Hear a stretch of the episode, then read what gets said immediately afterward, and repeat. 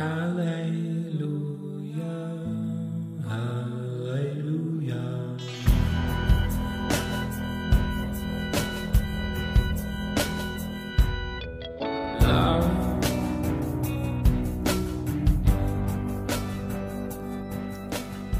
¿qué onda amigos? ¿Cómo están? Bienvenidos al episodio número 36 de Polos Abstractos.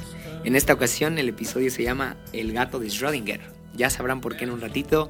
Les quisiera contar que me inspiré en este título porque estaba viendo una de mis series favoritas llamada The Big Bang Theory. Es una serie que, bueno, despierta muchas opiniones porque de repente parece ser muy boba, Ah, consiste en un grupo de amigos que son bien nerds, que son científicos, pero son muy torpes para entablar relaciones sociales. Entonces, en, en uno de los episodios repetían tanto el experimento de Schrödinger, el experimento de Schrödinger, el gato de Schrödinger, y bueno, ah, me quedé con la duda, lo investigué días después y me lo aprendí, pero no le encontré tanto sentido a la vida diaria. Ya saben que suelo ser así, como que trato de, de encontrarle a todo una enseñanza y bueno, bueno, no a todo, sí me, me, me, quedo como muy obsesivo si a todo le ando buscando enseñanza. Pero bueno, para polos abstractos sí traté de encontrarle algo y este, bueno, después de un tiempo lo encontré y lo van a escuchar en los siguientes minutos, ¿ok? Por ahora quiero uh, recomendarles que me dejen por ahí un rating en iTunes Podcast, quizá 3, 4 o 5 estrellas, no sé, las que me quieran dejar, o algún comentario, uh, alguna retroalimentación, un feedback, a compartirlo con otros, por supuesto, estaría muy chido eso. Y muchas gracias por escucharme, ¿ok? Así que los, los dejo, perdón, con el gato de Schrödinger aquí en Polos Abstractos.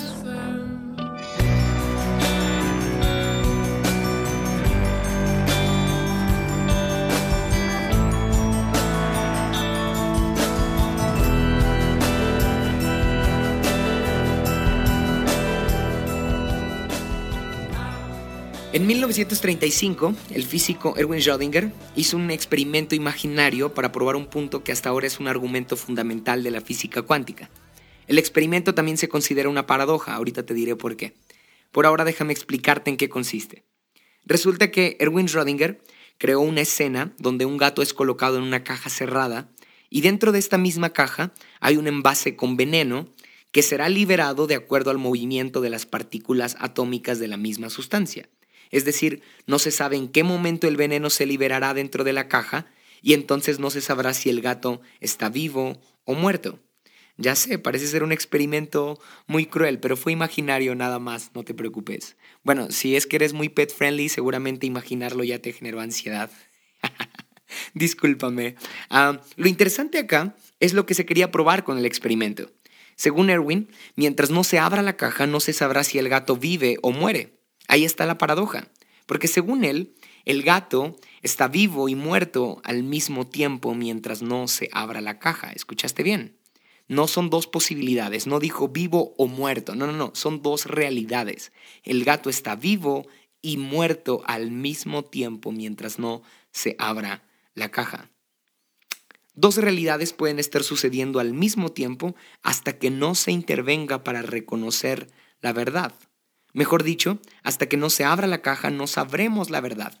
Porque el gato encerrado en la caja, con veneno dentro, probablemente nos lleva a pensar que el gato está en un estado de agonía, ¿sí? en un estado de entre la vida y la muerte. Este experimento es propio de la física cuántica, pero cuando lo leí, analicé lo necesario que es abrir la caja para no estar suponiendo y para no dividirse entre si el gato está vivo y muerto a la vez. ¿Sí? Porque es hasta que abres la caja cuando ya dejas de suponer, ¿sí? En esa suposición lo único que puedes deducir es que seguramente está en agonía, está entre la vida y la muerte, está vivo y muerto al mismo tiempo. Hasta aquí parece ser algo obvio, ¿no crees? Como de, obviamente tienes que abrir la caja para darte cuenta de la verdad. Pero en realidad en la física cuántica esto no es tan obvio. Y mucho menos si nos ponemos a filosofar con la idea de que es necesario abrir una caja para reconocer la verdad y dejar de existir en esta dualidad de la vida y la muerte. Por ejemplo, la Biblia nos regala historias de personas que por el miedo o la desidia no enfrentan muchas cosas y terminan viviendo mediocremente. A eso es a lo que yo llamo estar vivo y muerto al mismo tiempo. ¿Te ha pasado eso? ¿Que no sientes que estés viviendo? Quizá te sientes frustrado, desanimado, abrumado por el exterior, o no sé, pero eh, que expresas cosas como, hey, esta vida no vale la pena, ¿sí? ¿Qué clase de vida es esa? ¿Qué clase de vida es esta que estoy viviendo? Estamos vivos y muertos al mismo tiempo.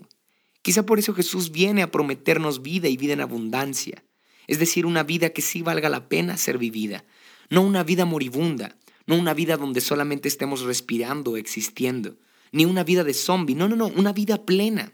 Así que sí, muchas veces nosotros somos el gato dentro de la caja. No sabemos si estamos viviendo o muriendo. O según Erwin Schrödinger, probablemente estamos viviendo y muriendo al mismo tiempo. Qué triste algo así, ¿no? Sin embargo, déjame entrar a historias de la Biblia. Por ejemplo, Gedeón era un esclavo hiperexplotado que tenía que esconderse entre las montañas para que no lo siguieran maltratando ni a él ni a su familia. Su vida era una huida constante. ¿Qué clase de vida era esa? Ponte a pensarlo. Tenía que estar huyendo constantemente, no podía quedarse a vivir por mucho tiempo en un lugar porque podían llegar los madianitas y saquearlo y, y, quitarle todo lo que él había ganado con arduo trabajo. Eso no es vivir, siempre con miedo, siempre con angustia e incluso hasta con rabia reprimida. Porque no me dejarás mentir, cuando alguien hace ese tipo de abuso sobre nosotros y tiene el poder y tiene el control de seguirlo haciendo, oh, genera ira acumulada en nosotros. Su condición, la condición de Gedeón, era la de alguien que vivía pero no en abundancia, vivía y moría al mismo tiempo. No, no es hasta que Gedeón abre la caja, y al decir abrir la caja me refiero a enfrentar la verdad, porque eso decía Schrödinger, dejar de vivir y morir resolviendo la paradoja de enfrentar la verdad, ¿sí? Gedeón lo hace hasta que se encuentra con Dios. Dice jueces 6:14 que incluso Dios lo encaró. No sé si tú has encarado a alguien en algún momento o alguien te ha encarado a ti, pero se refiere a, decirle la verdad a alguien cara a cara, ¿sí? A confrontarlo mirándolo a los ojos. Es decir, Gedeón y Dios se vieron fijamente. Y creo que ahí, cuando Gedeón es encarado por Dios, Dios le revela la verdad. Ahí él entiende que hay una vida en abundancia detrás del miedo y de la angustia. Enfrentó la realidad, decidió dejar de vivir mediocremente. Después de esa ocasión, Gedeón encuentra una causa por la cual luchar. A partir de ahí empieza a tener una vida digna de ser vivida. Increíble algo así, ¿no? ¿Recuerdas la vida de Moisés? Es un caso muy similar al de Gedeón. El tipo está huyendo por haber asesinado a alguien, se está escondiendo entre montañas, entre ovejas, aparentando que tiene una vida plena porque tiene una familia y porque tiene que hacer, ¿no? Pero no está viviendo plenamente. Se está escondiendo, ¿sí? Y ahí Dios lo encuentra y lo reta a dejar de vivir así, tan mediocremente, tan depresivo, tan conformista. Y así como a Gedeón, le promete una vida en abundancia al otro lado de sus temores. Lo reta a enfrentar la verdad lo reta a abrir su propia caja para descubrir si el gato vive o muere. Esa caja para Moisés creo que es más compleja, ¿sabes? Porque tiene que volver al lugar de donde huía, tiene que volver a Egipto. No estaba en el plan de Moisés, de acuerdo al plan de vida que se ve que él estaba teniendo. No, no estaba entre sus metas volver a ese lugar. No había razón para abrir una caja que permanecía cerrada hace mucho. Por supuesto que Moisés daba por muerto al gato en la caja ya. Qué difícil cuando Dios nos ordena resolver cosas que ya dimos por muertas, ¿no? Que ya dimos por sepultadas. Y en nuestra necedad incluso hasta las consideramos superadas. Pero esos asuntos no resueltos, esos gatos encerrados, probablemente tengan vida. Y solo abriendo la caja, solo destapando la verdad, lo sabremos. ¿Qué asuntos inconclusos? Una relación que se fracturó hace mucho y ya la dejamos en el abandono y creemos que ya la superamos, ¿sí? Un hábito que intentamos desarrollar, pero ah, en, en la realidad, en la verdad de que no somos tan constantes y de que no somos tan buenos, nos desesperamos y abandonamos ese plan de crear un nuevo hábito. Quizá Dios nos está llamando a tomar en cuenta esos asuntos no resueltos que ya sepultamos, que ya dimos por muertos. ¿Sí? Y quizá tenemos que abrir nuevamente la caja y darnos cuenta de nuestra condición. Eso hizo Moisés. Volvió a Egipto, enfrentó al sistema, enfrentó sus culpas, sus miedos y hasta sus incapacidades. Pregúntate, ¿qué debo enfrentar hoy? Probablemente debo enfrentar una culpa que intento ignorar y encerrar en la caja, pero tampoco me deja vivir plenamente. O quizá tengo que enfrentar un miedo oculto que no me deja confiar plenamente en Dios. O una incapacidad que escondo para aparentar bondad y seguridad. ¿Quién puede decir que está viviendo si está lleno de miedos, de culpas y de sentimientos de incapacidad? No, no, no, eso no es vida. Seguramente así como a Moisés, Dios te quiere llevar a abrir esas cajas, a enfrentar la verdad y solo así descubrir la verdadera vida en abundancia que está en Cristo.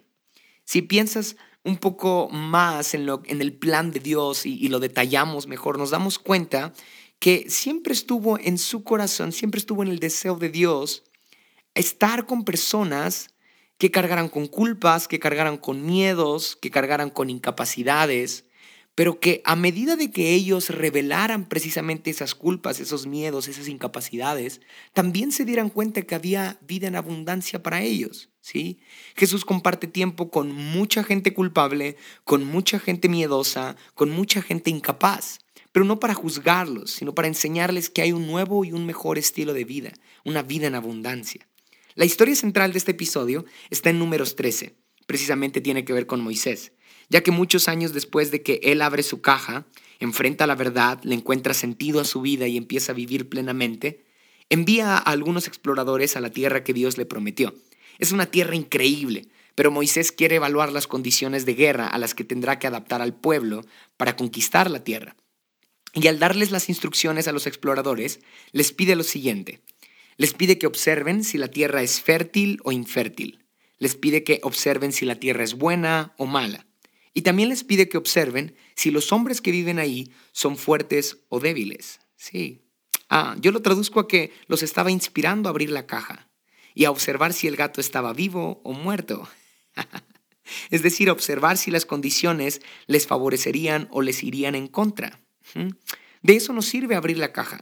Nos ayuda a darnos cuenta en qué partes estamos siendo fuertes o débiles, en qué partes estamos siendo buenos o malos, en qué partes estamos siendo fértiles, fértiles perdón, o infértiles. ¿sí? Así que no tengas miedo a abrir esas cajas que ya arrumbamos quizá y ya deducimos que hay un, un gato muerto ahí. Probablemente hay fertilidad, probablemente hay bondad, probablemente hay fortaleza. Así que eso es lo que Dios hace con Moisés y Moisés hace con los doce exploradores. Por supuesto que lo más alentador sería que estos dos exploradores que fueron a la Tierra vieran vida, vieran abundancia, vieran plenitud y se inspiraran para ir a pelear con ánimo y valentía, pero no. De todos los exploradores que fueron, diez de ellos regresaron diciendo que había mucho peligro, que había muerte, que había derrota. Es decir, abrieron la caja y vieron el gato muerto. Solo dos de ellos, Josué y Caleb, regresaron contando maravillas de la tierra. Regresaron contando que había vida y vida en abundancia y animaron a todos a creer. ¿Cuánta falta hace ese espíritu en este tiempo? Ese espíritu de valentía para enfrentar la verdad de nuestra condición, de nuestra vida, de nuestros errores, de nuestro pasado, pero no ver esa verdad como señal de muerte, sino como señal de vida. ¿A qué me refiero? A que se requiere valentía para mirarte frente al espejo, reconocer tu pésima condición, reconocer tus malas decisiones, reconocer tus errores, reconocer tu pasado. Pero se necesita fe aunado a esa valentía para creer que lo que tú ves, por muy malo que sea, no es señal de muerte, sino señal de vida. ¿sí? Es curioso cómo 12 personas observaron lo mismo, pero vieron cosas diferentes, ¿no lo crees? 10 personas de, de las 12 que fueron a la tierra prometida vieron muerte y dos personas vieron vida. La mayoría vio muerte. La mayoría destapó la caja y vio al gato muerto.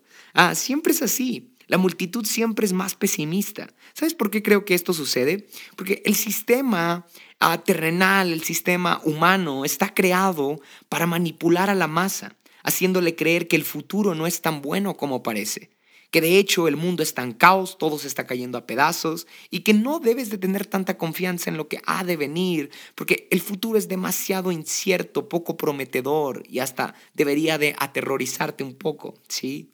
Creando así una psicosis colectiva en donde será más fácil tener el control. Es decir, una masa, un grupo de gente, un colectivo, una multitud, en donde todos están en caos porque eh, eh, están desesperados, porque están llenos de angustia, será más fácil tener el control porque todos tienen emociones muy inestables. Y entonces será más fácil que alguien les dé una orden, será más fácil que alguien les diga qué hacer, ¿sí? La vida cristiana no permite estas cobardías. No nos permite ser parte de la multitud, ser parte del montón. Que aunque parezcan ser más, y aunque parezcan tener la razón, como lo dice la falacia de, las masas, que ah, asume que no porque muchas personas lo digan quiere decir que sea la verdad. Muchas veces es el miedo y la, la, ineptitud la que los lleva a pensar erróneamente, ¿sí? No es que la minoría no veamos la realidad. Es decir, no es que los cristianos, los que confiamos en Dios, los que confiamos en ese, en ese Dios que nos inspira a pelear con 300 como Gedeón, ¿no? O ese Dios que nos inspira a ir a una tierra llena de personas gigantes como a Moisés, ¿sí? No quiere decir que los cristianos no sepamos lo que sucede en el mundo. No quiere decir que no sepamos que es difícil. Claro que lo sabemos. Claro que reconocemos que es difícil vivir en este tiempo. No estamos desconectados de la necesidad del mundo. Y no es solo optimismo el que quiero transmitirte, sino que más bien creo que todo lo que vemos, los que confiamos en, Dios, no es señal de muerte para nosotros. Es más bien señal de vida, de vida en abundancia. Es decir, muchas personas en tiempo de pandemia ah, piensan que la iglesia está siendo más limitada, más perseguida y que está en peligro, ¿no? Hasta en peligro de extinción quizá.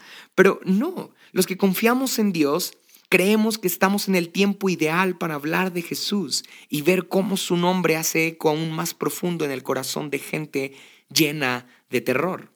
Según de Corintios 5:7 dice que andamos por fe y no por vista. La fe es la que nos motiva a abrir esa caja, ¿sí? A enfrentar la verdad.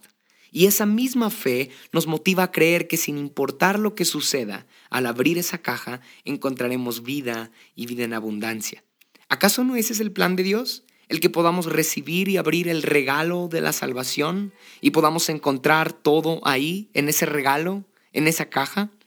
Que, que, al abrir ese regalo, al aceptarlo, al recibirlo, podamos encontrar la fe que el miedo nos roba podamos encontrar la felicidad, el gozo que el mundo nos roba, podamos encontrar la valentía que los problemas nos roban, podamos encontrar el amor que nuestros defectos nos roban. En ese regalo de la salvación encontramos todo. Y aunque sé que no es la metáfora más precisa, me gusta creer que en esa caja siempre habrá un gato con vida. Mm. En esa caja, al abrirla, al enfrentar la verdad, podré reconocer que Dios va conmigo, que hay vida en abundancia. Así que en este tiempo de temor, de mucha angustia, de mucho caos, en donde hay psicosis colectiva, porque Dios nos está llevando a pelear con lo más mínimo de recursos, así como a Gedeón, así como a Moisés, yo te animo a que confíes en que sí hay vida dentro de la caja, aunque todas las probabilidades parezcan ir en contra, Dios no nos llamó a ser parte de la mayoría sino hacer este remanente, hacer esta multitud, perdón, hacer esta minoría que se guarda, que se consagra y que confía en que hay vida detrás de nuestros temores. Hay recompensa detrás de nuestros miedos. Solamente hay que cruzarlos, hay que enfrentarlos abriendo la caja y así podremos gozar de esta vida que Jesús nos promete. No esta vida en agonía, no esta vida zombie, sino esta vida en abundancia. Espero que te haya gustado mucho este episodio, que lo puedas compartir con otros y nos vemos la próxima aquí en Polos Abstractos.